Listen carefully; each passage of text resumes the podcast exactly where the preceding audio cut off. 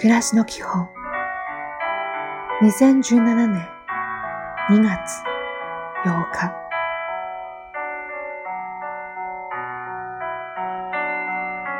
おはよう。思いやりとは今相手が何を考えているかを想像することです。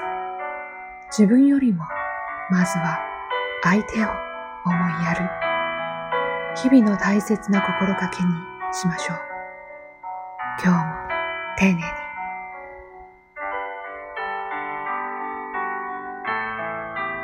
こんにちは。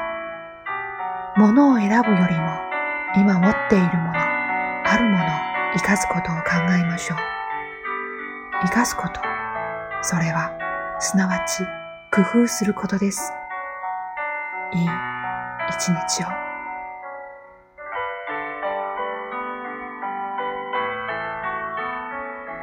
おやすみなさい。豊かな暮らしとは、目に見えたり、お金で換算できないものをどれだけ持っているかということです。今日もお疲れ様でした。また明日。